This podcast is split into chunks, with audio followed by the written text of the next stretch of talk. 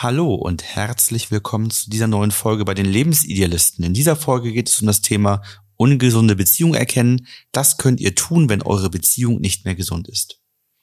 Mein Name ist Florian. Ich bin Ina. Wir sind Paartherapeuten und Coaches und helfen euch raus aus der Krise hinein in eine glückliche und harmonische Beziehung.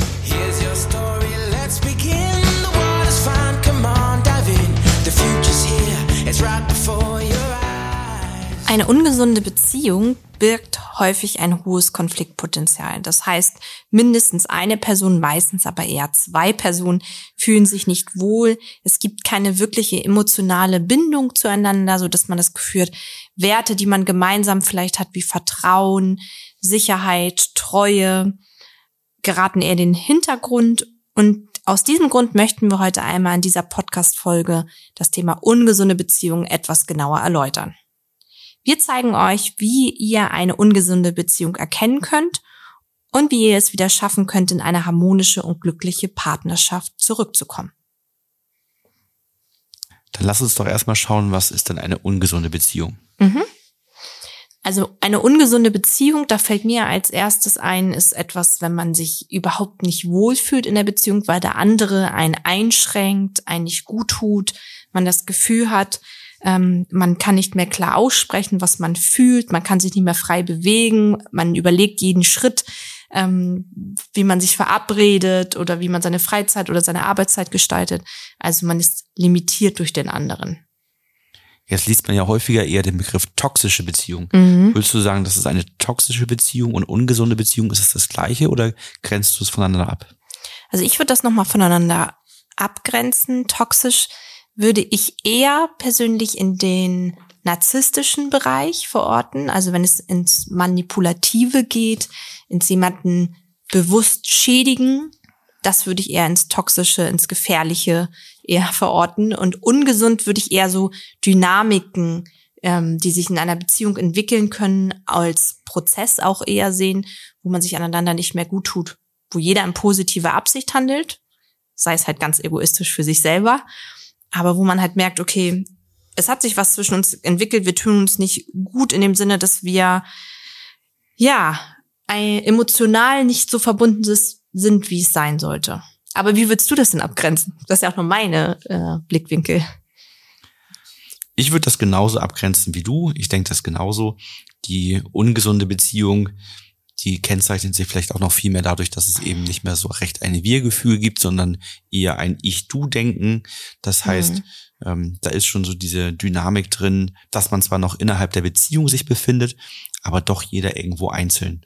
Ne? Und die Überschneidungen immer weniger werden und dadurch natürlich auch, und jetzt kommen wir zum Problem, dass viele negative Auswirkungen für die Betroffenen hat. Zum Beispiel das Gefühl, dass man nicht mehr man selbst sein kann dass man sich also sehr auf den anderen einrichtet, seine eigenen Bedürfnisse in den Hintergrund geraten, ähm, man sich zurücknimmt. Ist ja so ein bisschen ähnlich, fällt mir gerade äh, auf, wo du das sagst, wie beim Thema Eifersucht, ne? Also eine ungesunde Beziehung könnte ja auch den Schwerpunkt zum Beispiel Eifersucht haben, dass man das Gefühl hat, vielleicht man ähm, kann nicht mehr sich, sich selber so entfalten, wie man möchte. Man ist von dem anderen so ein bisschen limitiert. Man mag nicht mehr offen aussprechen, weil man für den anderen so ein bisschen denkt. Das wäre jetzt ein konkretes Be Beispiel, würde genau, ich sagen. Ne? Ja. Also eine Beziehung, in der einer von beiden stark eifersüchtig ist, wird tendenziell eher ungesund verlaufen. Genau. Man schafft es nicht, Probleme und Streitigkeiten aus der Welt zu schaffen, sondern die Konfliktspirale nimmt seinen Lauf und man hat ähm, immer mal wieder Themen und Gespräche, bei denen man zu keiner Lösung, keinem gemeinsamen stimmigen Kompromiss findet. Und es kommt vor, dass einige Themen, und manchmal werden die Themen auch immer mehr, äh, bewusst ausgespart werden, dass man sagt, wir haben viele Themen, die wir gar nicht mehr ansprechen, mit dem Blick darauf, dass es dort eher zu Streit kommt. In der Folge werden die Gespräche oberflächlicher. Und was man bei einer ungesunden Beziehung dann auch merkt, ist, dass die Beziehung, weil sie ein ja Leid zufügt, immer mehr in den Vordergrund rückt. Und Familie, Freunde, soziale Aktivitäten meistens eher in den Hintergrund geraten, weil man eigentlich dauerhaft damit beschäftigt ist, in diesem Konflikt, in dem man steckt, äh, möglichst Lösungen zu finden, ähm, sich wieder zu vertragen, Kompromisse zu finden. Und das macht es halt auch so anstrengend. Diese ungesunde Beziehung nimmt so einen starken Fokus dann ein. Das führt wiederum zu ständiger Unsicherheit und Unwohlsein und ja eben, das hatte ich schon gesagt, zu eingeschränkter Kommunikation. Ähm, man kann auch vielleicht nicht mehr zu seiner Meinung stehen, weil man merkt, irgendwie meine eigene Meinung, die löst beim anderen was aus. Da mhm. geraten wir auch in Streit und daraus entstehen viele verschiedene Gefühle, die man nicht so gerne hat. Das eine ist Angst, ne, dass man nicht aus der Partnerschaft entkommt oder es für immer so weitergeht oder auch Angst vor einer Trennung, die man eigentlich nicht möchte. Gibt ja ganz mhm. verschiedene. Wege. Ja, also gerade heute im, im telefonischen Erstgespräch habe ich mit einer Frau gesprochen, die ähm, sich eigentlich gerne trennen möchte, aber aufgrund von Verlustangst da eben nicht rauskommt. Ja, das ist eben etwas. Und die meisten ja auch dann wissen, also so ist es meine Erfahrung, dass viele wissen, auch Mensch, ich bin in einer ungesunden Beziehung, wir tun uns nicht gut, aber halt die Gefühle wie Angst, zum Beispiel einen zurückhalten, überhaupt auch den Blickwinkel einzunehmen, wie wäre es denn ohne die Beziehung? Dann entsteht Wut, dass sich die Beziehung in diese Richtung entwickelt hat, dass man das so lange hat laufen lassen, dass man das nicht früher gesehen hat oder auch, dass der Partner die eigenen Bedürfnisse nicht sieht, mhm. aufgestaute Wut durch die Verletzungen, die entstanden sind und natürlich auch Traurigkeit, ne, weil man sich in der Beziehung nicht mehr richtig wohlfühlt und vielleicht auch nochmal den Blick zurückwirft auf die Zeit, in der man sich wohlfühlt in der Beziehung und sich fragt, Mensch, was ist da passiert? Warum konnten wir das nicht für uns anders handhaben und das in eine gute Richtung führen, nicht so glücklich bleiben wie damals. Und das macht viele eben auch sehr traurig. Grundsätzlich kann man also sagen, dass man die Beziehung nicht mehr wirklich genießen kann, weil sich halt auch die emotionalen Verletzungen und der Schmerz sich sehr negativ auf das eigene Wohlbefinden und dann natürlich auch auf die mentale Gesundheit auswirken. Ja, in der Folge, wenn das längere Zeit so besteht, dann ergeben sich häufig Vertrauensprobleme, dass man sich gegenseitig nicht mehr vertraut, ähm, sich nicht gut aufeinander einlassen kann. Und das hat ganz verschiedene Bereiche, die das dann betrifft. Genauso wie die Konfliktspirale, die immer weiter zunimmt und die Eskalationsstufen immer stärker steigen. Und man tendiert eben dazu, das hatte ich schon schon vorhin gesagt, sich immer mehr zu verschließen und immer weniger Themen miteinander zu teilen, bis hin dazu, dass eben so diese innere Schutzmauer, die einen vor weiteren Verletzungen schützen soll, so äh, dick und hoch geworden ist, dass auch die positiven Gefühle ähm, dahinter nicht mehr zu finden sind. Weitere Folgen sind, denn da sind wir wieder bei der Kommunikation, die Kommunikationsprobleme. Also es ist einfach schwierig, offen und ehrlich miteinander zu sprechen. Es gibt super viele Missverständnisse, ganz viel Interpretation. Es gibt eine allgemeine Fehlkommunikation, kann man eigentlich sagen, die sich dann über alle Lebensbereiche Stück für Stück erstreckt. Das heißt, am Anfang hatte man vielleicht noch seine zwei, drei Sachen.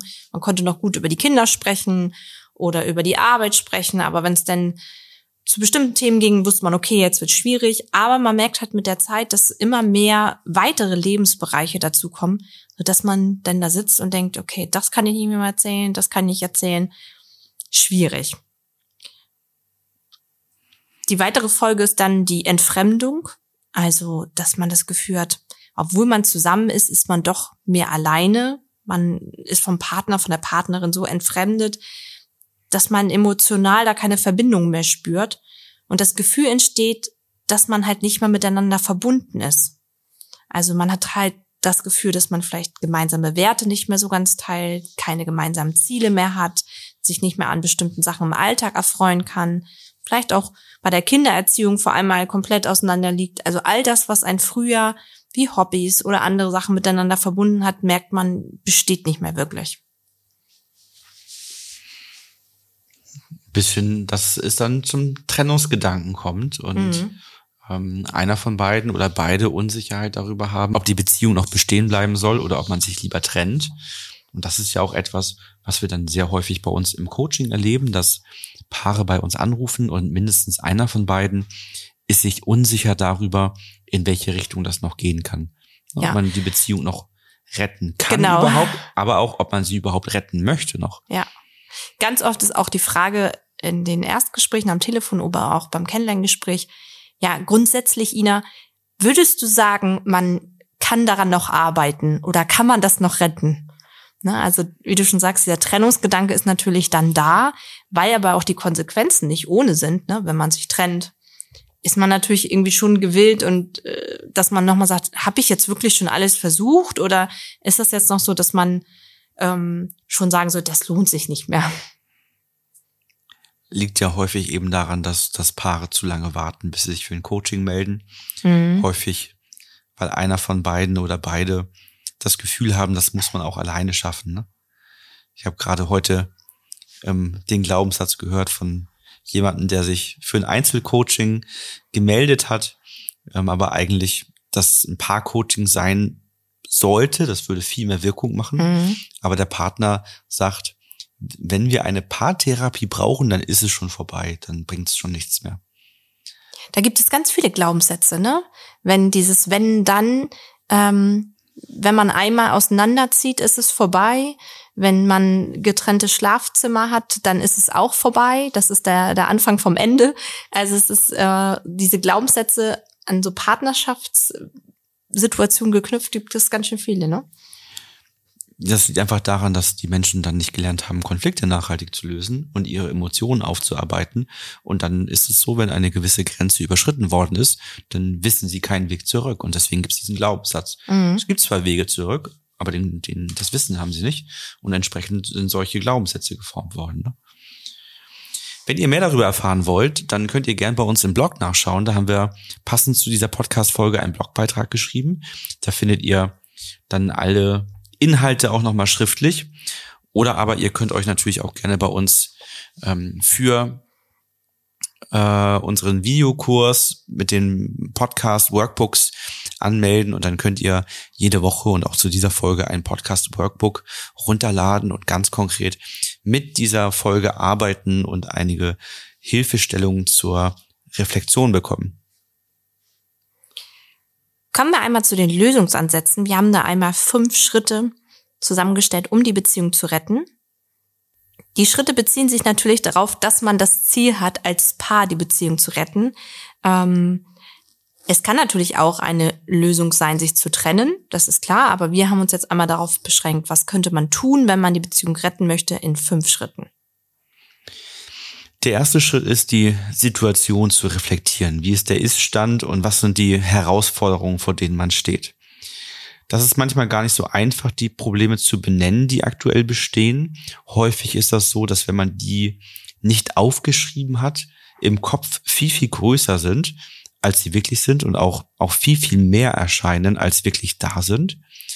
Ähm, und deswegen ist Aufschreiben dort meistens sehr wichtig, um sich dann einfach mal zu strukturieren und auch ein Überblick über die Themen zu bekommen. Häufig sind die gar nicht so vielfältig, wie man sich vorgestellt hat. Dazu könnte man auch sehr gut unsere sieben Ebenen der Veränderung nutzen, auf der Seite als Power Tree auch dargestellt. Wir haben es aber auch nochmal in einem Dreieck bei uns in den Methodiken drin. Und da könnte man jetzt auf jeder Ebene schauen, ähm, was fühlt sich für die Beziehung hinderlich an und was ist für die Beziehung förderlich. Und dann gilt es gemeinsam zu schauen, welche Punkte haben die höchste Priorität auf der hinderlichen Seite und wie kann ich diese Punkte neutralisieren oder vielleicht sogar förderlich für die Beziehung gestalten.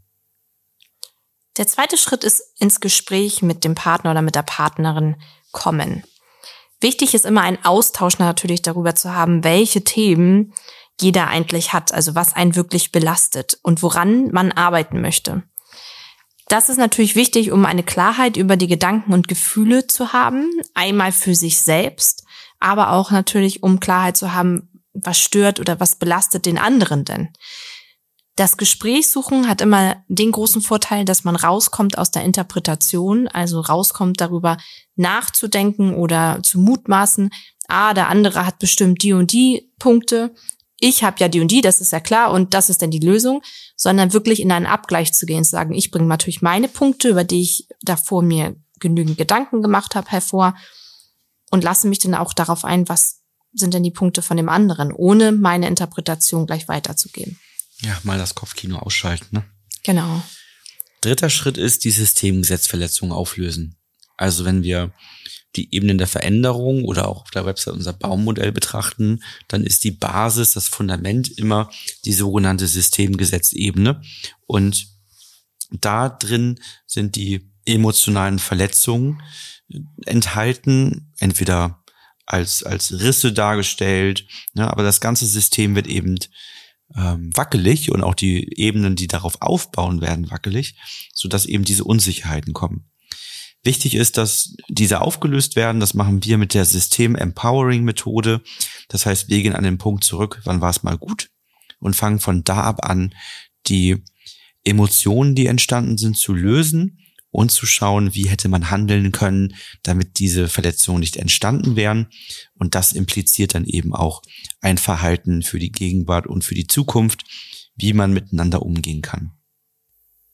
Schritt Nummer vier ist die Kommunikation verbessern und neue Routinen entwickeln. Dieser Schritt ist natürlich wichtig, um, wie du gerade sagst, ein starkes Beziehungsfundament aufzubauen.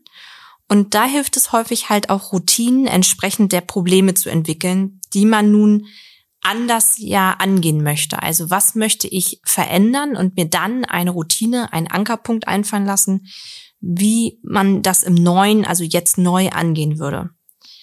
Zum Beispiel, wenn man halt merkt, man hat Probleme in der Kommunikation, dass man dann regelmäßig das Thema Kommunikation in den Fokus rückt, indem man Termine vereinbart, ähm, wo man ganz bewusst miteinander spricht, also wegzukommen von diesen Tür- und Angelgesprächen, sondern hinzukommen in feste Kommunikationszeiten.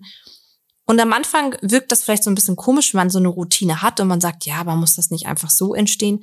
Wir Menschen sind halt auch ja, Gewohnheitsmenschen und wir haben uns vielleicht auch daran gewöhnt, dass wir gar nicht miteinander richtig sprechen und durch eine Routine, dadurch, dass wir es wieder in den Fokus rücken, werden wir ein bisschen dazu gezwungen, das auch im Fokus zu halten.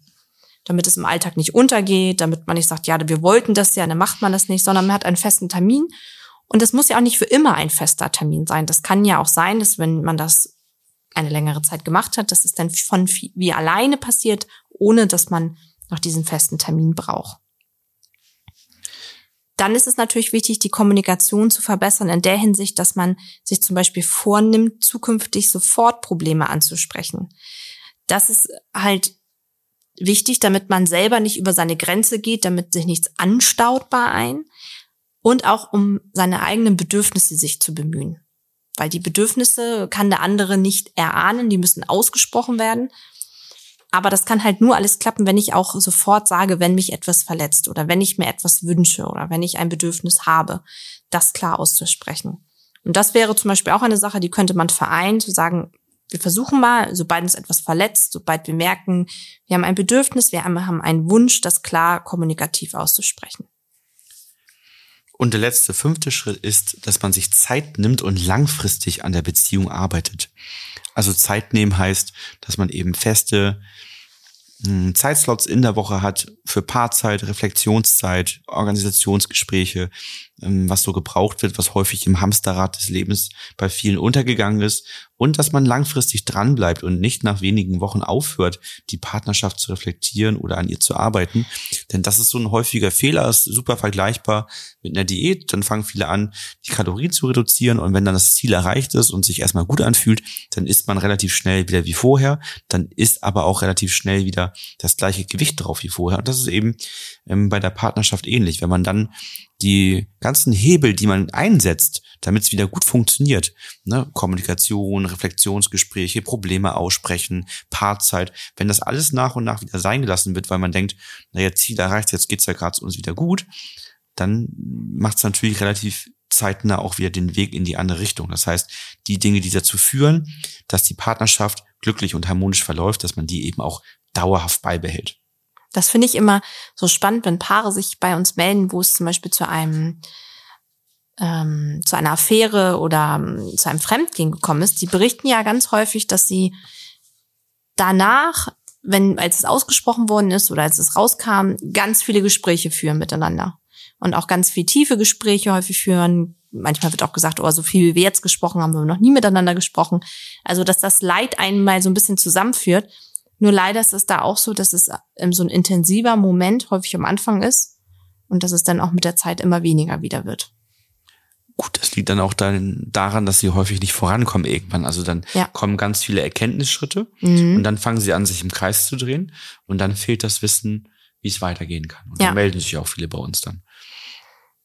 Ja, an der Stelle kann natürlich auch dann eben die Paartherapie ansetzen und helfen oder das Coaching mit uns, so dass ihr entsprechend lernt, aus der ungesunden Beziehung rauszukommen, wir euch dabei anleiten, entsprechende Routinen zu entwickeln. Und was die Hauptaufgabe bei uns im Coaching ist, ist es, euer Fundament wiederherzustellen, emotionale Verletzungen aus der Vergangenheit mit euch zu lösen und dabei euch gleichzeitig zu zeigen, wie man über Konflikte spricht, wie man die Dinge nachhaltig löst ähm, und wie, welche Voraussetzungen werden gebraucht, welches Wording ist dafür notwendig, wie kann man akut in Gesprächssituationen, wenn man merkt, man verliert die wertschätzende Haltung, dahin wieder zurückkehren. Das sind alles Dinge, die ihr bei uns im Coaching dann lernen könnt. Meldet euch gerne bei uns auf der Website fürs telefonische Erstgespräch oder folgt uns auf anderen Kanälen, sendet uns ein Feedback oder Fragen. Wir freuen uns sehr, von euch zu hören. Bis dann. Bis bald.